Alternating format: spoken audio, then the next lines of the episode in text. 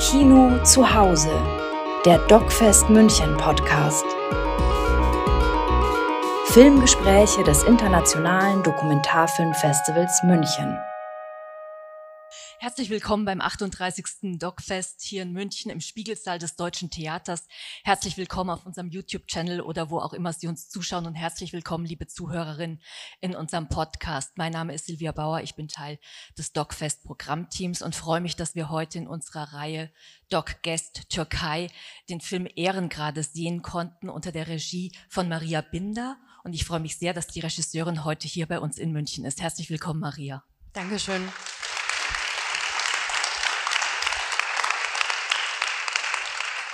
Ehren ist für den Publikumspreis nominiert. Sie finden alle Infos dazu auf der Website und hier vor Ort. Sie wissen, wie Sie Ihr Ticket anschließend bei der Kollegin abgeben können, um für den Publikumspreis äh, Ehren zu nominieren. Der Preis ist vom Bayerischen Rundfunk und von Dreisatz gesponsert.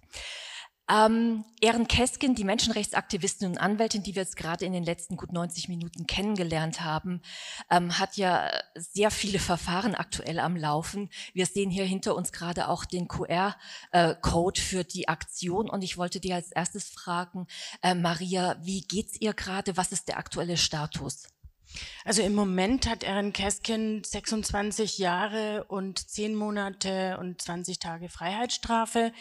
Diese Strafe ist ähm, im Moment sozusagen gerichtlich verabschiedet, aber noch nicht äh, durchs Berufung vom Berufungsgericht bestätigt worden.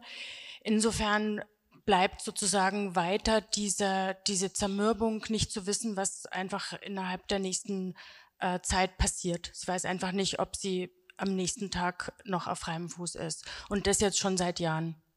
Äh, bei Amnesty International gibt es eine äh, Urgent Action in Ihrem Namen oder zu Ihren Gunsten. Kannst du dazu kurz was sagen, was wir tun könnten für Sie? Genau, sehr, sehr eine gute Idee, vielen Dank. Ähm, also bei diesem QR-Code ähm, oder bei diesem ähm, Share, ähm, Share äh, minus was? Genau, sharedoc.org ähm, können Sie sehen, dass Amnesty einen Briefvorschlag hat, dass sie an das türkische Justizministerium senden können und ähm, da sozusagen ähm, auffordern, doch ihr diese Strafen zu erlassen. Und ähm, es gibt einfach viele Möglichkeiten, die man tun kann. Und dazu ist diese Plattform share.org äh, gegründet worden. Man kann auch natürlich Geld spenden ähm, oder wie gesagt sich an ähm, selber an Menschenrechtsorganisationen wenden und selber aktiv werden für Menschenrechte. Äh, Im Film selber erwähnst du kurz, dass du sie vor über 20 Jahren kennengelernt hast im Rahmen eines Verfahrens, wo sie als Anwältin tätig war. Ähm, wie ist es aber letztlich dazu gekommen, dass du ein Porträt über sie gedreht hast mit Ehren? Als eben diese ganzen Strafen aufliefen und ähm, das war dann ähm, so 2018, da war ich zusammen mit Stefan Runge, der hier auch ist, ähm, in Istanbul haben wir sie gefragt, ob wir nicht zusammen einen Kampagnenfilm drehen sollten. Ähm, das haben wir dann auch gemacht. Für Amnesty gibt es einen äh, drei Minuten äh, Film, der eben sie kurz porträtiert. Und daraus ist dann auch die Idee entstanden, man könnte doch zusammen was Größeres machen. Das haben wir uns dann eben überlegt. Dass es dann so groß geworden ist, hm, war jetzt Erin selber damals noch nicht so richtig klar. Und ich glaube, das war dann für sie schon auch ziemlich anstrengend, über so viele, äh, über so lange Zeit dann begleitet zu werden. Es ist ja ein sehr, ich glaube, man kann sagen, intimes Porträt. Du bist sehr nah dran, begleitest sie auch bei den äh, privaten und privatesten äh, Treffen mit ihrer Mutter. Ähm, man könnte sich ja auch vorstellen, einen Film über eine Menschenrechtsanwältin, dass da vielleicht die Cases mehr im Mittelpunkt stellen, stehen oder vielleicht das Verhältnis, wie sich die Justizbehörden äh, dazu positionieren. Wie ist es zu dieser Art von Porträt gekommen? War das von Anfang an klar? Ja, danke, das ist eine sehr gute Frage, weil äh, tatsächlich hatte ich am Anfang überlegt, dass ich ihren eigenen Fall zum Gegenstand nehmen möchte und aber, da sie ähm, eben Anwältin ist, auch Fälle begleiten mit ihren Mandantinnen. Jetzt hat sich aber herausgestellt, dass eigentlich unendlich viele Mandantinnen immer gekommen sind, jedes Mal ein neuer Fall angefangen hat aber wir die Fälle eigentlich gar nicht weiter begleiten konnten, weil also wir können ja nicht drehen äh, bei den türkischen Gerichten, das geht nicht. Und äh, in der Türkei sind also sprengen Gerichtsverfahren jeglichen äh, Dokumentarfilmzeitraum, weil einfach sich das über bis zu zehn Jahre oder so hinziehen kann oder länger. Und deswegen bin ich davon abgekommen und habe mich dann entschieden, ihren Fall in den Vordergrund zu stellen und auch mehr ein Porträt, also um sie zentriert zu machen. Ähm, du hast gerade angedeutet, dass es nicht einfach ist, äh, in der Türkei zu drehen oder zumindest nicht in diesem Justizumfeld. Ähm, ähm, ihr wart, glaube ich, zumindest was ich aus dem Abspann gesehen habe, ein recht kleines Team. Du warst auch für Ton verantwortlich, für Kamera, bist auch Produzentin.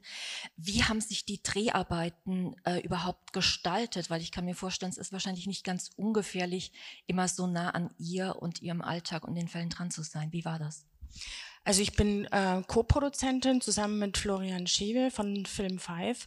Ähm, wir haben tatsächlich im sehr kleinen Team gedreht mit Ebru Kiranje zusammen und ähm, dann ein Kameramensch, das war dann hauptsächlich äh, Miriam Yavuz, äh, Kamerafrau aus Istanbul und ich. Also wir waren dann zu dritt und ähm, das ist eigentlich die einzige Möglichkeit, wie man dann so einen Film machen kann, weil in der Öffentlichkeit zu drehen bedeutet, äh, halt aufzufallen und deswegen mussten wir uns da entsprechend wappnen. In Diyarbakir zu drehen war schon nochmal eine ganz andere ähm, ja, Schwierigkeit, weil es einfach eine absolute Überwachung gibt. Also in dem Moment, wo wir jetzt nicht in geschlossenen Räumen waren und draußen waren, haben wir es eigentlich immer mit Sicherheitskräften zu tun gehabt und haben uns aber entsprechend ähm, da etwas überlegt dazu, wie wir dann in solchen Situationen umgehen und haben uns dann auch entsprechend geschützt. Und da hat EPRO auch sehr viel dafür getan, also die bei Demonstrationen oder so. Wir haben ja sehr viel gedreht, mehr als Sie jetzt hier sehen konnten. Ähm, hat sie einfach immer von weiter weg beobachtet und hat uns dann aus der Situation rausgeholt. Und deswegen konnten wir uns ganz sicher fühlen und dann eben auch nah dran bleiben.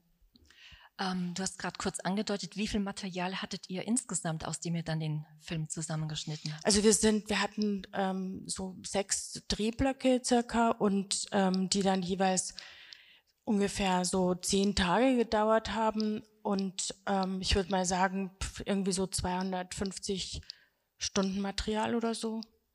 250 Stunden, aus denen dann 90 Minuten destilliert worden sind. Das ist auch nicht die einzige Version. Wir haben okay. ungefähr vier Versionen von dem Film geschnitten. Ähm, du hast am Anfang kurz äh, erwähnt, dass es um Ihren Fall geht und um die ganzen Strafen, ähm, zu denen sie äh, verurteilt worden ist. Ähm, einige Leute sind ja in den Fällen auch freigesprochen worden. Ähm, warum sind Sie und einige, also Ehren und einige andere nicht? Also äh, nicht freigesprochen worden, aber gegen sie sind die Verfahren eingestellt worden. Also es waren ungefähr zwölf Leute, die in diesem Özgür Gündem ähm, Hauptverfahren, also diese Zeitung, die sie ja auch ähm, mitbekommen haben, die es ja nicht mehr gibt, die verboten ist. Und äh, da waren insgesamt äh, zwölf Menschen angeklagt. Und äh, zum Beispiel auch die Schriftstellerin Asle Erdogan, vielleicht kennen die einige. Ähm, und gegen sie sind die Verfahren eingestellt worden. Alle, die türkischen Hintergrund hatten. Alle, die kurdischen Hintergrund haben, sind verurteilt worden. Ähm, Gibt es Fragen, Kommentare aus dem Publikum? Mag jemand die Gelegenheit nutzen und ähm, etwas fragen? Wir haben auch ein ähm, Mikrofon im Saal, das dann genutzt werden kann. Und wir haben noch fünf Minuten. Und wir haben noch fünf Minuten, genau. Hier ist eine Frage, hier, die Dame. Doch, weil sonst hören wir sie nicht im äh, Channel. Danke. Ähm, eigentlich stellt sich ja die Frage, warum sie noch frei ist, nicht? Ähm, das ist ja irgendwie ein kleines Wunder, wenn man bedenkt, wie viele Menschen in der Türkei hinter Gittern sind. Haben Sie da eine Erklärung? Hat sie da selber eine Erklärung für? Nein, aber im Endeffekt funktioniert es trotzdem. Also weil sie hat ja auch ein äh, Reiseverbot. Also sie, sie kann das Land überhaupt nicht verlassen. Ähm, sie hat ähm, also zum Beispiel mehrere Preise auch erhalten innerhalb der letzten Jahre. Die kann, sie kann die dann nicht persönlich annehmen. Ähm, sie weiß, dass sie jederzeit damit rechnen kann, dass etwas, äh, dass sie ihr die Freiheit entzogen wird. Und das ist eigentlich auch eine Form von Strafe, also von heftiger Zermürbung so. Und insofern weiß ich nicht, alles ist halt Spekulation, aber man kann dann einfach sagen, ähm, Entschuldigung, dass, ähm, der türkische Staat es gerade gar nicht nötig hat. Gleichzeitig ist Erin Keskin international bekannte Menschenrechtsanwältin. Das heißt, das ist dann vielleicht auch einfach eine gewisse ähm, strategische Abwägung, wie viel rührt das an Staub auf, wenn man jetzt Erin Keskin festnimmt. Und letztlich, warum das so ist, kann sie nicht sagen und äh, ist einfach Spekulation. Aber wenn man mal überlegt, dann ist, ähm, ja, wie Sie sagen, ganz, ganz viele Menschen sind im Gefängnis für, also ganz kleine Dinge. Und ähm, ja, und man kontrolliert und zermürbt sie auf eine andere Art. Erin Keskin. Hier vorne ist noch äh, eine Frage. Kleine Sekunde, bitte, das Mikro ist schon da. Achso, ja. Können Sie noch etwas sagen zu dieser Schlu ähm, Szene, wo so geschossen worden ist? Ähm, was da genau passiert ist oder vorgegangen? Mhm. Also Tahir Elgi ist ähm, da aufgetreten. Ähm, das ist ein Rechtsanwalt und ähm, war der ähm, Vorsitzende der Rechtsanwaltskammer von Diyarbakir. Und ist aufgetreten, um für den Frieden einzutreten, weil es gab ja ziemlich heftige Kämpfe. Es ist ja auch mittlerweile diese ganze Altstadt von äh, Diyarbakir ist ja zerstört, also inklusive ältester Moschee und alles.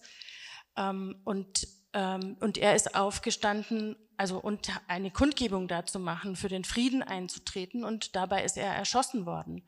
Dieses Material ist aus dem Internet, ähm, dieses Material ist auch äh, untersucht worden und ähm, es ist eigentlich also nicht, also es ist scharf geschossen worden dort. Das ist jetzt nicht irgendwas mit Platzpatronen. Also das ist äh, so untersucht, dieses Material. Ähm, und die, ähm, also wer jetzt ihn erschossen hat, ist nicht festzustellen. Es stehen aber ähm, zwei äh, Polizisten eigentlich, die mit angeklagt sind. Äh, man hat am Anfang gesagt, er ist von der PKK erschossen worden. Sein Fall ist jetzt ähm, vor Gericht, auch in einem dieser un, nie, niemals enden wollenden Gerichtsverfahren. Und äh, ich glaube, demnächst findet irgendwie das zweite oder dritte Verfahren dazu statt. Das ist eine Antwort?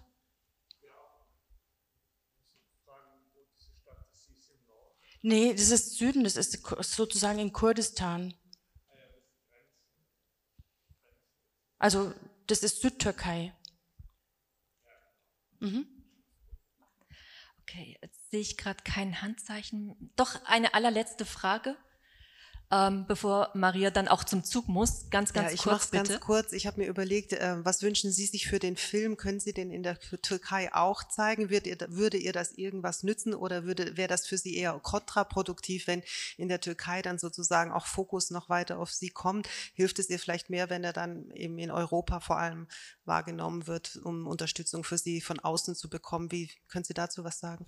Im Endeffekt haben Sie das selber auch schon ein bisschen beantwortet. Also es wird, dieser Film wird ihr nutzen, wenn er eben viel auch in Europa gesehen wird. In der Türkei haben wir uns jetzt entschieden, ihn jetzt auf jeden Fall nicht vor den Wahlen zu zeigen, jetzt am 14. dieses Wochenende, äh, einfach weil da die Anspannung gerade unglaublich groß ist und weil wir nicht wissen, was passiert und zwar in, in, in beide Richtungen, also jetzt auch äh, für Erin äh, nicht und auch jetzt für uns als, als Team nicht. Und ähm, generell ist es so, dass Öffentlichkeit eigentlich ihr immer eher nützt. Also so, man kann jetzt nicht sagen, man geht lieber nicht an die Öffentlichkeit, dass man sie schützt, weil sie sowieso ja in der Öffentlichkeit ist und ihr Konzept ist ja überhaupt Öffentlichkeit. Also so hat sie ja auch in den letzten 30 Jahren ganz viel verändert in Bezug auf sexualisierte Folter gegen Frauen und, und Transmenschen. Ähm, aber im Moment ist eine sehr schwierige Situation, deswegen haben wir ihn jetzt auch nicht in der Türkei gezeigt. Herzlichen Dank, Maria. Ich weiß, dass du auf Kohlen sitzt. Du musst zum Zug und zum Flieger. Vielen Dank äh, zum Zug, zum Zug am Bahnhof. Keine ja. Carbon Footprint. Und ähm, vielen Dank, dass du hier warst. Mhm.